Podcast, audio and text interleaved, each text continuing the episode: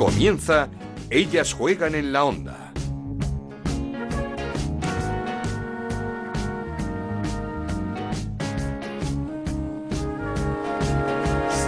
tal? Bienvenidos una semana más a Ellas Juegan, este podcast que hacemos en Onda Cero con la mejor intención para haceros pasar un buen rato los próximos 30 minutos y por supuesto para hablar de lo que más nos gusta de fútbol femenino. Nos podéis encontrar cada semana en ondacero.es y en nuestra cuenta de Twitter en arroba Ellas Juegan OCR. Seguimos confinados, seguimos esperando que llegue esa nueva normalidad de la que nos hablan los expertos con la incertidumbre de si volverá o no la primera Iberdrola. La verdad es que no somos muy optimistas y luego vamos a escuchar al presidente del Granadilla Gatesa de Tenerife, a Sergio Batista, y le vamos a preguntar sobre este tema. Lo que ya sí es oficial es el traslado de la Eurocopa femenina del verano de 2021 al de 2022. Un año más tendremos que esperar para ver a la selección en un torneo tan importante como es esta Eurocopa que se va a celebrar en Inglaterra. Y a falta de fútbol se empieza a hablar y mucho del mercado de fichajes. El Real Madrid tiene que empezar a hacer su equipo de cara al año que viene y de eso hablaremos también luego con Chantal Reyes. Pero ahora tenemos una protagonista que nos está esperando. Comenzamos. En Onda Cero arranca Ellas juegan en la Onda con Ana Rodríguez. Una protagonista que semanas antes de que llegase este parón provocado por el coronavirus había reaparecido con su equipo, con el Valencia, tras casi un año de lesión, una grave e inoportuna lesión de rodilla que le impidió estar en el Mundial con la selección. Hablamos ya con la jugadora del Valencia, con Marta Carro. ¿Qué tal, Marta? ¿Cómo estás? Hola, muy buenas. ¿Cómo lo estás llevando? Porque te vemos muy activa en redes sociales con muchísima preparación, muchísimo entrenamiento, muchísima recuperación de cara a esa, podríamos decir también recuperación total de tu rodilla, ¿no? Pues sí, la verdad que, que bueno, entrenando todo lo que puedo para perder lo menos posible y estar y estar en las mejores condiciones cuando cuando todo vuelva. Como dice yo, justo me había recuperado de la lesión de rodilla, entonces este parón me ha venido personalmente un poco mal, pero pero bueno, entrenando aquí en casa todo lo que pueda para, para, como te he dicho, estar en las mejores condiciones a la vuelta. Sí, es que se cumplía un año de esa grave lesión en el partido contra con la selección española eh, volviste a jugar, eh, creo que fue en Valdebebas frente al Tacón y, después de, debutar, casi un año después, pues este parón otra vez.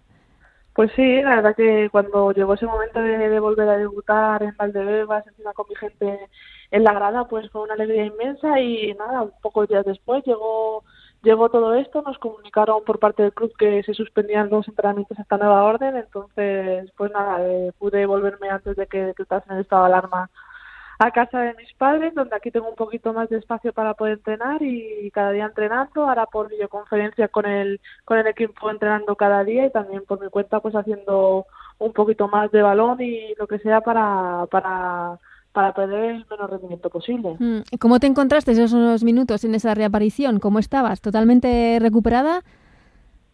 Pues la verdad que, que muy bien, me, encontré mucho mejor de, lo que me esperaba, ya sea también por el subidón que tenía de volver a jugar, porque se, se agrupó todo en, ese partido y, la verdad que, que muy bien, y en cada entrenamiento que iba disputando con el grupo cada vez me iba encontrando mucho mejor, de hecho la última semana que tuvimos de entrenamiento fue la mejor que me había encontrado desde, desde mi lesión y, bueno, la mala suerte que ahora se ha para todo, pero esperemos que, que se recupere cuando sea posible, sobre todo que no corramos riesgo nadie y, volver a empezar a contrameter esas sensaciones que estaba teniendo con la rodilla en perfecto estado. Mm, es que mm, casi es un doble confinamiento lo tuyo, un año sin jugar, vuelves y, se para todo, es, es como decir, madre mía, eh, quiero jugar. pues sí, la verdad, un, casi un año sin, sin poder jugar, recuperándome la lesión, vuelvo y tres partidos después pues se vuelve a parar todo de nuevo sin fecha de de vuelta y bueno, pues al fin y al cabo, pues bueno, tomándomelo lo mejor posible. Esto es un tiempo que también estoy ganando para, para que la rodilla cada vez vaya mejor y, mm. enfocándolo por, por esa parte. Eso te iba a decir, igual también te viene bien para fortalecer la rodilla, ¿no? Un, tiempito más. Para, para seguir entrenándola, para seguir metiéndole carga de trabajo y que, que la rodilla cada vez se encuentre mejor y, bueno, lo tomaremos como algo positivo, como una prórroga de, de, esta lesión para, para volver todavía mejor. Claro. Em, Marta, mm, a ver, eh, durante todo este tiempo de entrenos, eh, ahora de confinamiento, ¿qué es lo que más echas de menos? Eh, el fútbol. El fútbol. El, balón por el césped, el volver a tener esas sensaciones, porque son unas sensaciones que no te da nada más. Solo las personas que lo han vivido saben lo que lo que te da esa sensación de cuando el árbitro vuelve a pitar, eh, el inicio del partido y, y empieza a rodar el balón y, volver a tener esas sensaciones es algo que he hecho muchísimo de menos. Mm. Em, ¿Llegas a coger miedo en estos partidos en los que reaparecías, jugabas unos minutos? ¿Se, se llega a temer por una recaída? Sí que es verdad que inconscientemente puedes en alguna acción, sin darte cuenta siquiera, puedes no entrar tan fuerte como te gustaría, pero, pero una de las cosas positivas que he tenido en esta lesión es que Nunca he, tenido miedo al choque, incluso cuando la rodilla estaba un poco peor, siempre, nunca he pensado qué movimientos tengo que hacer, entonces me ha salido todo de manera natural y, y, bueno, sí que es verdad que si tienes un, un, choque en la rodilla, pues te asustas un poco más de lo normal, pero cuando compruebas que todo está en orden, sigues jugando y como si nada hubiese pasado. ¿Te acuerdas del momento de la, de la lesión? ¿Lo tienes así como grabado? Sí, me acuerdo y creo que no se me llega nunca a la cabeza, me acuerdo de la sensación, lo que me hizo la rodilla, el movimiento que me hizo la rodilla y eso lo tengo clavado en la cabeza y, y creo que no se va a ir nunca. Sí, es verdad que tengo, tengo el vídeo en imágenes en mi móvil, pero no me hace falta ni, ni mm. verlo porque me acuerdo perfectamente del minuto, de todo lo que pensé durante el partido de ese día, del calentamiento, de las botas, de todo. Eh, ¿Sabías que era algo grave cuando pasó? Sí, una vez que yo noto que la rodilla se me, la sensación de que la rodilla se te sale del cuerpo y te vuelve a entrar, yo levanto el pie, me dejo caer al suelo y en ese momento soy consciente de, nunca había tenido una lesión grave de rodilla, o sea, es la primera vez que tenía esa sensación, pero en ese momento soy consciente de que, me he roto la rodilla, que, que el fútbol se acaba por, por un tiempo bastante largo y, y en ese momento en el que caigo al suelo y me quejo de la rodilla hasta que vienen los servicios médicos de la selección, yo soy plenamente consciente de, la gravedad de la lesión que tengo. ¿Y, eres consciente de que se escapa al Mundial? Sí, soy consciente ahí. La mente te va a 200.000 revoluciones por minuto y se te pasan como mil imágenes por la cabeza y una vez ya será evidentemente que, que mi lucha por intentar entrar en la lista definitiva del Mundial pues, pues se había acabado. ¿Ha sido uno de los momentos más duros de, de tu carrera, el que has tenido que afrontar? Eh, de mi carrera futbolística, para mí el momento más duro, sin, sin duda alguna, ha sido, sí, ha sido este. El tema de lesión, el momento en el que vino, me estaba encontrando muy bien, mm. pues gracias a Dios estaba entrando en los planes de, de Jorge y, bueno, yo pues, me han hecho muchas entrevistas y me han preguntado muchas veces sobre esto y siempre la respuesta es la misma. Yo era muy consciente que, que entrar en esa lista de 23 era muy complicado, de hecho era casi imposible, pero pero bueno, la esperanza siempre es lo último que se pierde y lo que más rabia me dio es que de esa lucha me apartase una lesión. Claro, que no que no fuese por eh, un rendimiento deportivo, sino por algo ajeno a ti totalmente. Efectivamente, efectivamente. Bueno, eh, lo bueno es que tenemos una temporada más para llegar a la Eurocopa. No sé si a ti, cómo te ha, eh, qué te ha parecido que se retrase la Eurocopa un año más a 2022, si, si te parece bien, si crees que era lo más lógico, ¿cómo, cómo lo ves? Sí, yo creo que al final que me parece que, la decisión correcta sea la, la que más beneficie tanto al fútbol femenino como a las jugadoras, como a la mm. afición que pueda asistir a disfrutar de, ese evento. Si esa era la mejor decisión, eh, totalmente de acuerdo, que España tendrá, como habéis visto a Jorge decir en varias entrevistas, un año más de preparación y eso también puede venir bien. Así que espero que, la clasificación se consiga en cuanto se pueda volver a jugar al fútbol y, en esa Eurocopa, pues, pues las jugadoras que estén eh, hacer el mejor papel posible para España. ¿Y te marcas como objetivo estar en esa Eurocopa, Marta? Bueno, lo primero que me marco como objetivo era poder encarrilar varios partidos seguidos, que, por unas cosas o por otras no he podido, volver a, sobre todo a sentirme futbolista, recuperar las, las sensaciones que tenía de antes de, de la lesión, que como te digo, creo que estaban tanto ese año como el año anterior en mis mejores momentos de, de mi carrera deportiva y, y bueno, ojalá el sueño siempre se tiene. Estuve cerquita de poder jugar un mundial y, ojalá que, que, si me vuelvo a encontrar bien doy el rendimiento que tengo que dar, por supuesto, porque el jugar en la selección no se lo regalan a nadie y, el seleccionador quiere contar conmigo, yo por supuesto que será un sueño y estar encantada. Eh, durante este año de lesión, supongo que habrás vivido momentos buenos, malos, regulares, eh, peores y mejores. ¿En, qué te agarrabas o, a quién has tenido como apoyo para, para superar los malos momentos? Pues sí, ha habido momentos bastante complicados en los que la rodilla pues parecía que no iba tan bien como, como todo el mundo queríamos, eh, momentos en los que tuve que volver a pasar por quirófano y momentos en los que mm, tienes que volver a empezar a, saber andar porque te cojeas, a saber eh, volver a aprender a correr, volver a aprender a muchas cosas que, que no te das cuenta y no lo valoras cuando lo tienes porque porque nacemos así y, bueno mi familia siempre siempre ha estado conmigo mi gente el club eh, mis compañeras me han apoyado en todo momento y la verdad que, que se, ha, agradecido muchísimo el, cariño que me que me ha transmitido toda la gente Sí, el, el club además que, que, que, no está siendo un buen año, una buena temporada. No sé cómo lo estás viendo desde fuera, si te ha sorprendido o si tienes algún eh, diagnóstico de lo que está pasando, de lo que le ha pasado al Valencia. Pues la verdad que se ha vivido un momento bastante difícil, sobre todo la impotencia de, de ver que el equipo pues pues no, no salía adelante con los resultados y sobre todo tú no poder hacer nada por, por ayudarle dentro del, del campo ha sido lo más duro. Yo por mi parte intentaba hacer mi papel fuera del campo eh, todo lo que podía, pero sí que es verdad que, que no es lo mismo cuando puedes ayudar desde dentro, entonces era sobre todo rabia e impotencia de, de no poder hacerlo, se vive mucho peor desde fuera que, desde dentro. Y bueno, la verdad que no ha sido una temporada en la que no se haya acompañado absolutamente nada. Se empezó muy bien, con una racha de, resultados muy buena, pero, pero bueno, se torcieron las cosas y al final empezamos a entrar en, en una dinámica bastante negativa de la que no supimos salir y esperemos que, que bueno, que mira, cogiendo este parón de por medio nos sirva para, para cambiar esa dinámica y cuando volvamos pues pues conseguir los puntos para dejar al Valencia donde se merece, que es en primera división. no, sé si te dio tiempo, mucho tiempo a trabajar con Irene Ferreras.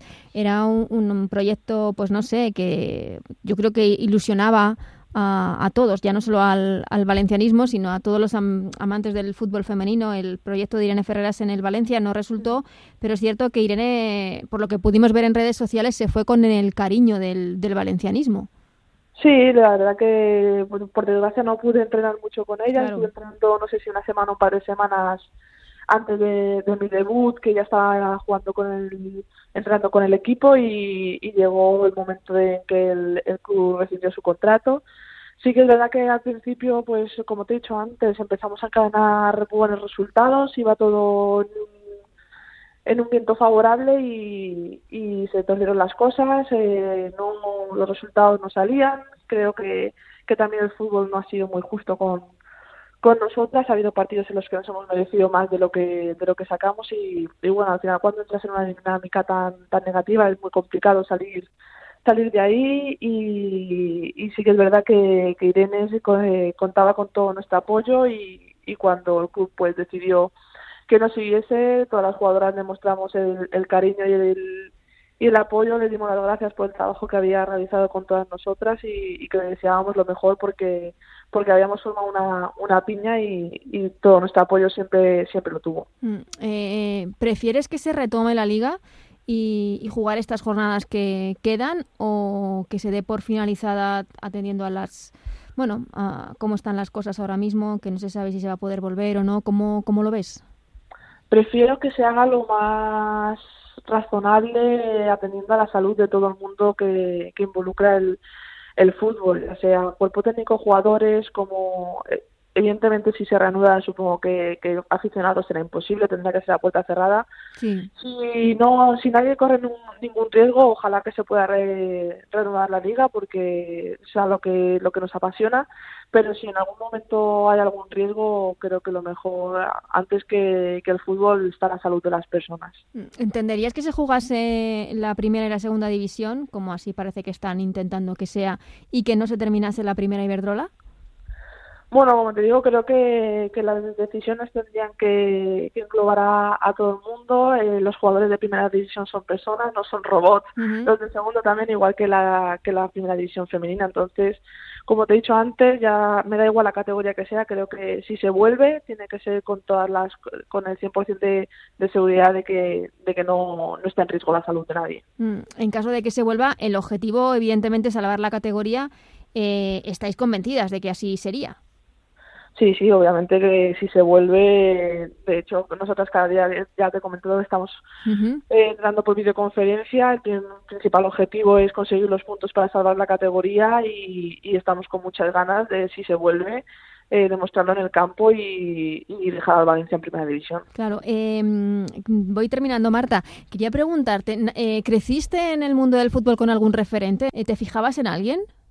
Pues mira, yo empecé a jugar fútbol en los, mis primeros años, era delantera. ¿Mm?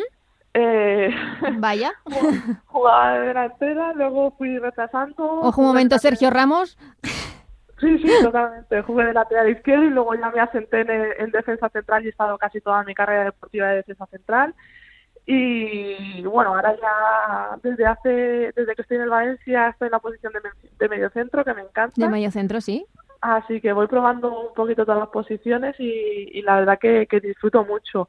Sí que es verdad que, que me ha marcado mucho, creo que por su contundencia, por, por el liderazgo que, que tenía y todo, pues eh, Sergio Ramos ha sido uno de mis referentes. También ahora mismo, por ejemplo, en la zona del medio centro me fijo mucho en, en Coquelin, del Valencia teniéndolo además al lado o entrenando al lado de él. Entonces creo que, al final es ir cogiendo referentes, sobre todo conductas y, pautas de jugadores que, se asemejen más a ti y, entrenar con, esas referencias. Mm, y ya la última. Eh, para este confinamiento estamos pidiendo sugerencias, no sé, mm, recomendaciones que nos hagáis en forma de peli, de serie, de libro. No sé, en este confinamiento, ¿qué le está ayudando a Marta Carro a, a pasar esta, estos días, estas cuarentenas? Pues mira, estoy viendo mucho Netflix, también he contratado el Disney Plus ahora que, que salió también, entonces a base de series, a base de películas. ¿Pero alguna que te haya gustado en especial? Eh, me parece muy buena que la van a estrenar ahora en televisión de Blacklist. Ah, sí, de Blacklist.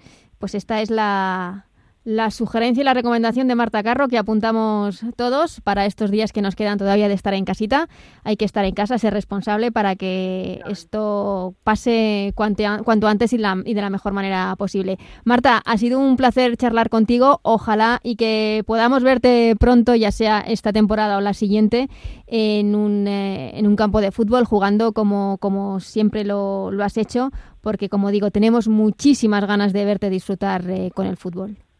Pues muchísimas gracias, ha sido un placer para mí contar con vosotros y charlar un ratito con vosotros y nada, esperemos que todo se resuelva lo mejor posible sobre todo y, volvamos al campo de fútbol y a disfrutar de él.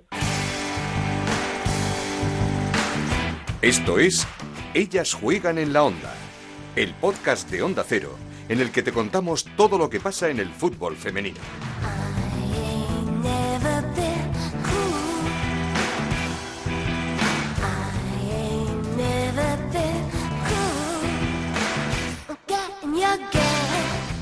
Decía antes, seguimos con esa incertidumbre de si podrá o no volver la liga, la competición, de cómo se finalizará en caso de no poder retomarla. De todo ello hablamos con el presidente del Granadilla Egatesa, con Sergio Batista, en la brújula del deporte de Onda Cero y Alberto Pereiro. Hola, Presi, ¿qué tal? Muy buenas. Pues muy bien, buenas tardes. Bueno, ¿cómo le deja el comunicado este? Que ya me ha dicho eh, Ana en estas últimas fechas que eh, a más de uno se le abren las carnes a veces con decisiones. Mira que ahora el, fútbol, y te lo he leído en alguna entrevista, tiene que ser secundario, pero otra cosa es tomar así decisiones tan pronto y tan rápido, ¿no? No, vamos a ver. Yo creo que la idea general en el mundo del fútbol, empezando por la, Federación Española, por los clubes, creo que la propia liga y todo el mundo, es le gustaría y desearían que las competiciones tuvieran su desarrollo normal, su finalización y que se ventilaran los ascensos y descensos obviamente en los terrenos de juego. Eso, por mucho que nos pese, me parece que, no va a ser posible. Y yo, con, todo respeto, yo creo que la, Federación Española eh, está actuando bien, eh, bien en el sentido de que, eh, ahora mismo no ha tomado la decisión, una cosa son especulaciones, se comenta, se oye, se dice, se rumorea, se barajan varios escenarios, acabar la competición, tener un compás de espera, pero no hay ninguna decisión en firme. Yo creo que lo mejor es ser prudente, o sea, ser prudente y la decisión que se va a tomar está claro que no le va a gustar a, a algunos, sea cual sea la decisión que tome la Real Federación Española de Fútbol, sea cual sea la decisión que tome la liga, que tomen los clubes, que tomemos nosotros, va a estar condicionada a lo que digan las autoridades civiles y sanitarias. Por lo tanto, ponernos a especular que si acabamos hoy, que si acabamos mañana, que si hay ascenso, si no hay descenso, que si ascenso express, que si ascenso directo, yo creo que, que, no, que no es el momento y mi opinión particular es que tenemos que tener cautela y la decisión que se tome, que sea responsable y que eh, se intente buscar lo mejor para el fútbol. pero, déjame, déjame que le pregunte dos cosas, reflexiones de lo que le estoy escuchando. Una, eh, cuando dice eh, hemos, hemos, escuchado muchas cosas. ¿Qué pasa? ¿Que le han llegado 50 versiones de la historia? O sea, que al final, esto que dice Anita ahora, y creo que, que, es, tal cual. O sea, que la Federación ha comunicado que se cierra la, competición tal y como está. No, no, no, lo ponemos todavía en un sí al 100%. ¿Ha escuchado muchas versiones de la película para terminar o no la liga o qué? Parece, parece que la competición se acaba, pero confirmación oficial yo creo que no la hay, creo que no la hay. Y después lo que se va a hacer si hay ascenso, descenso y todo lo demás es muy complicado. O sea, ahora mismo para que haya acceso a lo, que se denomina ascenso express tiene que haber una serie de playoffs, tienen que competir algunos de los clubes. Y yo creo que hoy, al día de hoy, eso es inviable. Anita. Sí, Sergio. Eh, económicamente el no terminar la temporada que le supone a los clubes de Primera Iberdrola respecto a los derechos, sobre todo los derechos de televisión. Es un auténtico varapalo. O sea, nosotros que somos independientes eh, nos quedamos en una situación comprometida. Dejamos de ingresar. Eh, en lo que respecta a los derechos de televisión, que era una parte muy importante, que ha sido todo el conflicto este que, que ha habido a lo largo de la temporada, y después a nivel particular, me imagino que cada club tendrá su propio problemita, porque eh, uno se nutre de un gran patrocinador, que supongo que, que, no será igual, y otros como nosotros, que nos surtimos y nos nutrimos de, muchísimas empresas, pequeñas y empresas que nos aportan alguna cantidad. En la situación económica que estamos y la que se avecina, yo creo que muchos, ya de hecho a nosotros nos ha ocurrido, nos han dicho que, que suspendamos eh, temporalmente el, patrocinio y yo creo que la temporada que viene va a ser muy dura, va a ser muy dura. Esto puede estallar. porque, ayudas han recibido, porque la, la, Federación también abrió un paquete de ayudas que no sé si los clubes de Primera Iberdrola han recibido. Eh, no, no, el paquete de ayuda, eh, hay una cantidad, los que quieran solicitar las quieran acoger, pero lo que es dinero, dinero, dinero, no creo que ningún, ningún club haya recibido. Y nosotros en eso lo tenemos mucho más complicado, porque nosotros no estamos en el programa élite. Imagínate un club como nosotros, que solo dependíamos del contrato de Mediapro para, para poder subsistir y terminar bien el presupuesto, más los distintos patrocinadores no están en el programa élite, con lo cual el programa élite garantiza 500.000 euros a, a, los que están. bueno, pues, pues se, lo, voy a preguntar directamente, porque he visto lo que me está contando. Eh, ¿Usted cree que si esto se alarga, si no hay competición, su club sale adelante, porque le escucho pesimismo total y absoluto. Lo siento, decírselo, pero es lo que le escucho hablando de usted. Más que pesimismo es realismo. O sea, hay una situación que, que, tenemos que ser responsables y asumirla tal y como es.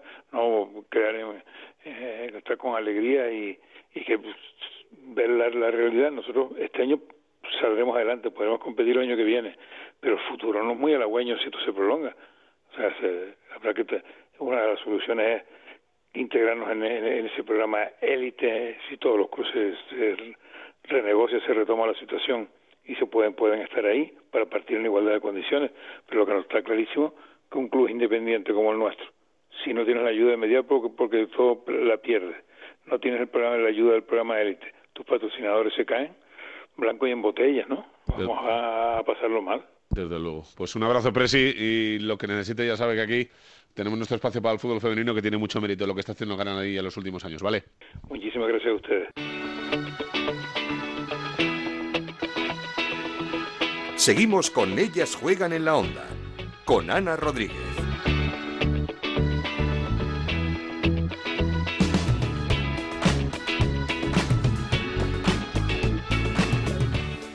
Antes de terminar, un repaso a la actualidad, eh, Liga, Eurocopa, mercado de fichajes, de todo esto vamos a hablar en los próximos minutos con nuestra compañera, con Chantal Reyes. ¿Qué tal, Chantal?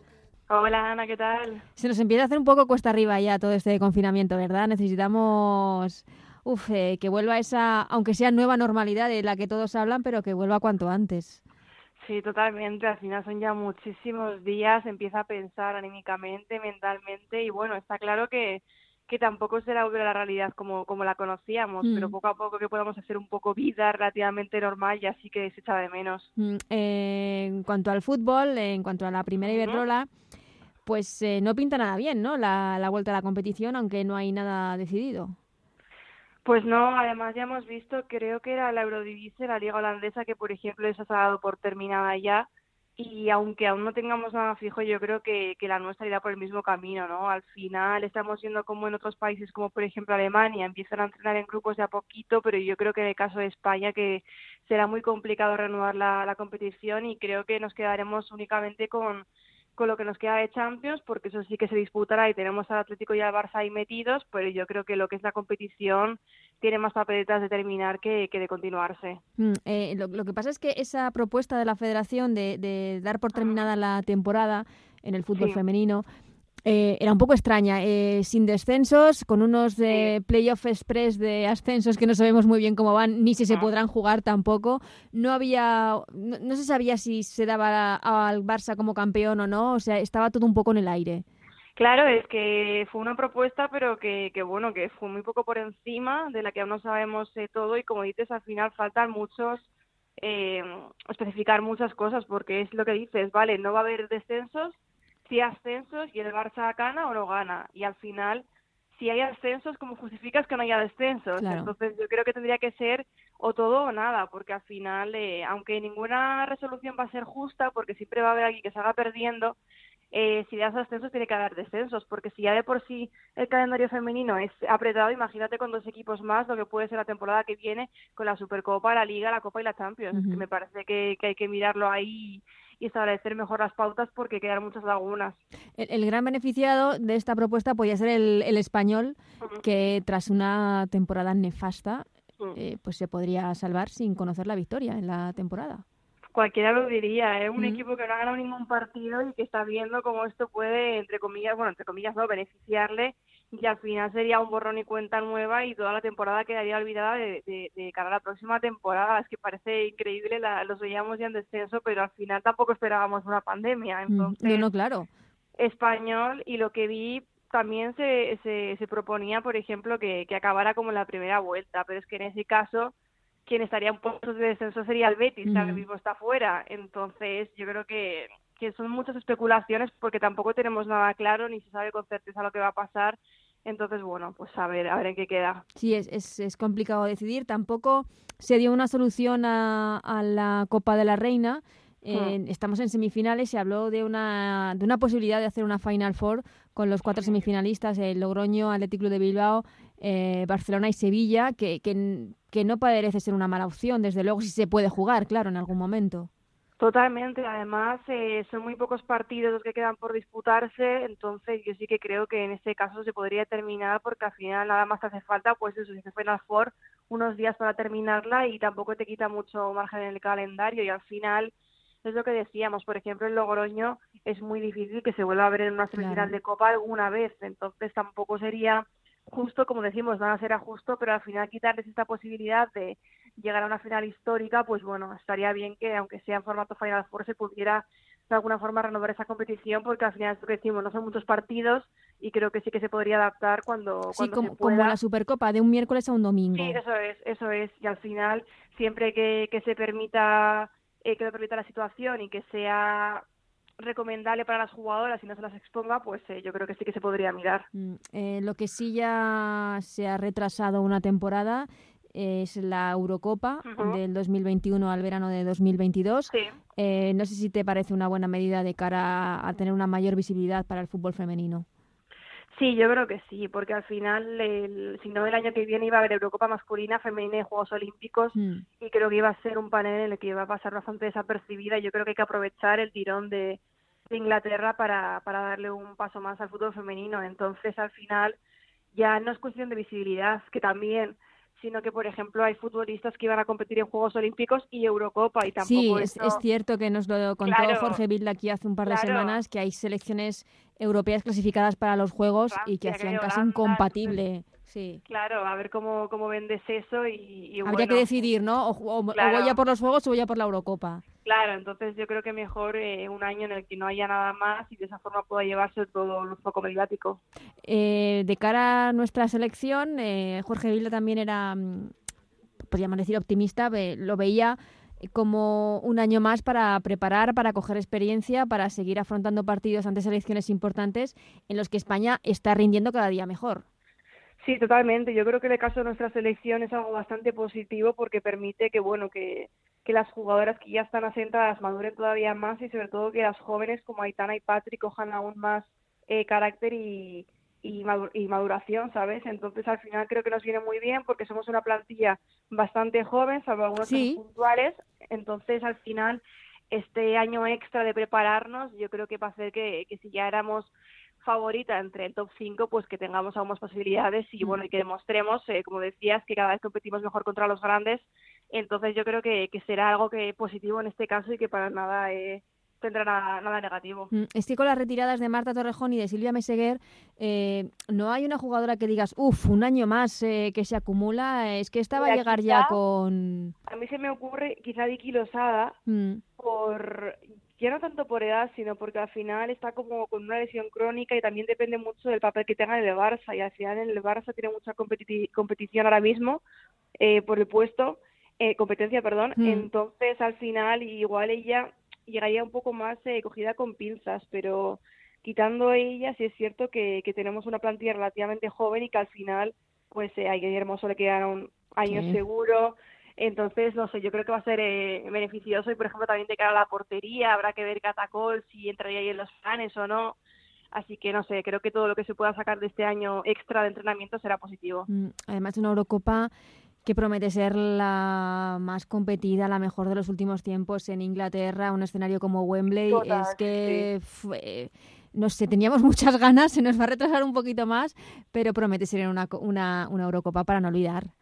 Totalmente, además yo creo que tenemos todos muchas ganas de por fin ver un papel de España destacado, que el del Mundial al final eh, fue bueno realmente, quitando ese inicio de primera parte contra Sudáfrica y algún partido suelto, realmente el partido que, que se hizo contra Estados Unidos fue, fue increíble por la memoria y al final el poder ver que España poco a poco va con la tecla y empieza a saber competir con las grandes, a saber usar sus, sus futbolistas y dejar de ser una selección plana, creo que, que nos ha dado mucho optimismo de cara a, esa Eurocopa en la que esperamos no sé si ganarla, pero la verdad es que imagínate ya solo entrar en el podio sería un paso muy grande para nuestra selección que, seguro que, que en algún momento nos trae un oro porque tenemos a la, a la generación de ahora y a las que vienen atrás que son todavía mejores. Ojalá, ojalá y que veamos ese, ese momento tan pronto como sea posible de, una selección española absoluta consiguiendo un título importante en un eh, torneo como fue hace una Eurocopa. Eh, te quería comentar también porque no sabemos si terminará o no la pretemporada, la temporada, perdón, pero los equipos están moviendo y parece que hay mucho de cara a la siguiente, un protagonista en, esta, en este, podríamos decir, mercado de fichajes inesperado que es el Deportivo Banca. No podía ser de otra forma después del temporadón que están haciendo. Jugadoras que están en, eh, en las agendas de, todos los equipos, pero lo, lo, más eh, posible, Misa eh, por el, la, la, la portería del nuevo Real Madrid. Sí. también Peca se va al Levante. Sí y queda por eh, hablar la duda, sí, de, de, Teresa Belleira, de la, de la gran perla del, del fútbol eh, gallego en la agenda de, de, los grandes.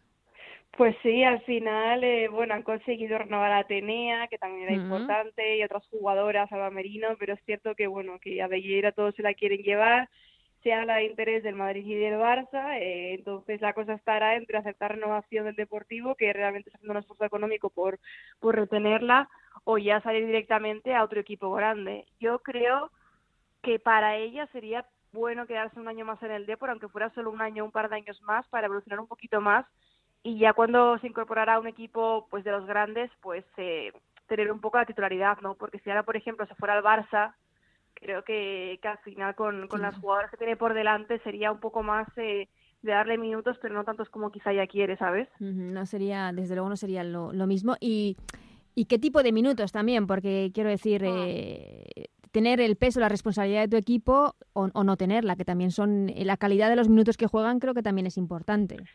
Claro, claro, o sea, si llega al Barça, no creo que de primeras vaya a ser titular indiscutible. Quizá mm. en el Madrid, con, como están un poco confeccionando su plantilla, tendría más ocasiones, o sea, más oportunidades que en el Barça, eso, sí que lo creo, pero tampoco creo que sea mala idea la de quedarse en el, en el Depor eh, un par de años, uno, y ya después dar el salto. Al final mm. son jugadoras muy jóvenes que, que estamos ya acostumbradas a que sean importantes en equipos grandes con edades jóvenes, pero es cierto que tiene muchísimo margen y que decida lo que decida eh, estará bien. Mm, no, no, no, por supuesto, eso, eso siempre. El Real Madrid que se mueve y son muchísimas las jugadoras que suenan para el equipo blanco. Cualquier futbolista que exista que no tenga contrato eh, suena para el Madrid. Bueno, o que lo tenga, porque desde Misa, en el Deportivo, eh, Naikari, Lucía del Athletic Club de Bilbao, eh, evidentemente todas... Maite, Damaris, Exactamente. Bueno, de, de, Maite y Damaris también te quería preguntar por esos polémicos derechos derechos de formación firmados en el convenio colectivo que a mí, sinceramente, no me parece mal que se firmen unos derechos de formación porque al final el club que te ha formado eh, tiene que tener algún tipo de respaldo económico.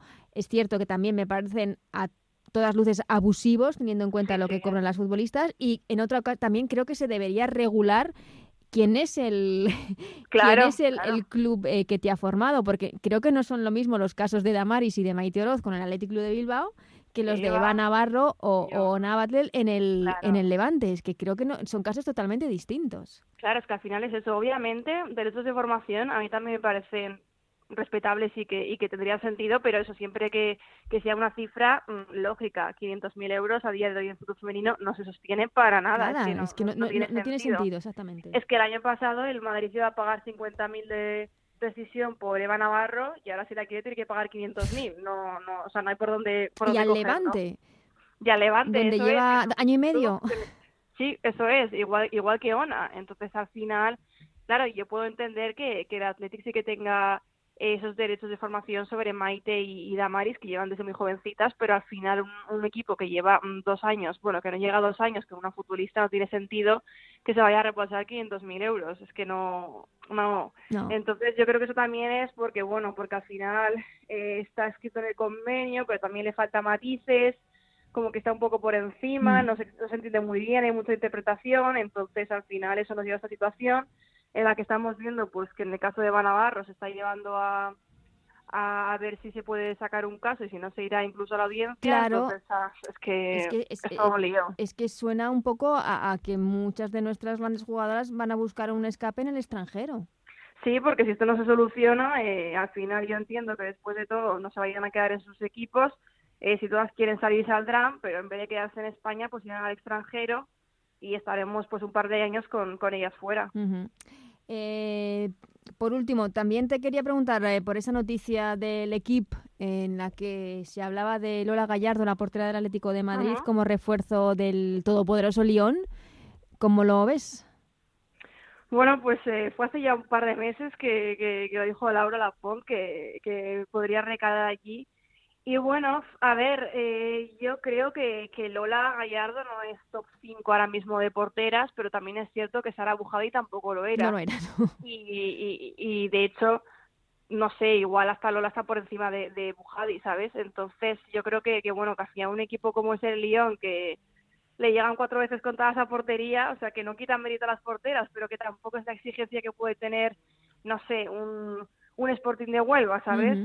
Entonces, bueno, pues para ella sería un salto de calidad. Es cierto que a mí me sorprende porque es un emblema del Atlético de Madrid y sería una baja muy importante a nivel vestuario y todo, pero bueno, para ella está claro que sería una ocasión de, de pelear por títulos, por la Champions, por tripletes y por todo. No, no, desde luego, un equipo como el Lyon, campeón de todo, el campeonísimo, pues eh, sería una, una oportunidad tremenda. Eh, Chantal, te agradecemos un montón este ratito. A ver si la próxima vez que hablemos vemos un poquito de luz en el horizonte, sí. Pues eso esperemos, a ver. Y que, pues eso, que podamos ver poco a poco esa luz y que podamos salir y que podamos ver fútbol, que también es lo que más nos gusta. Pues sí, a ver si ya no queda tanto y bueno, poco a poco y, y con buena letra.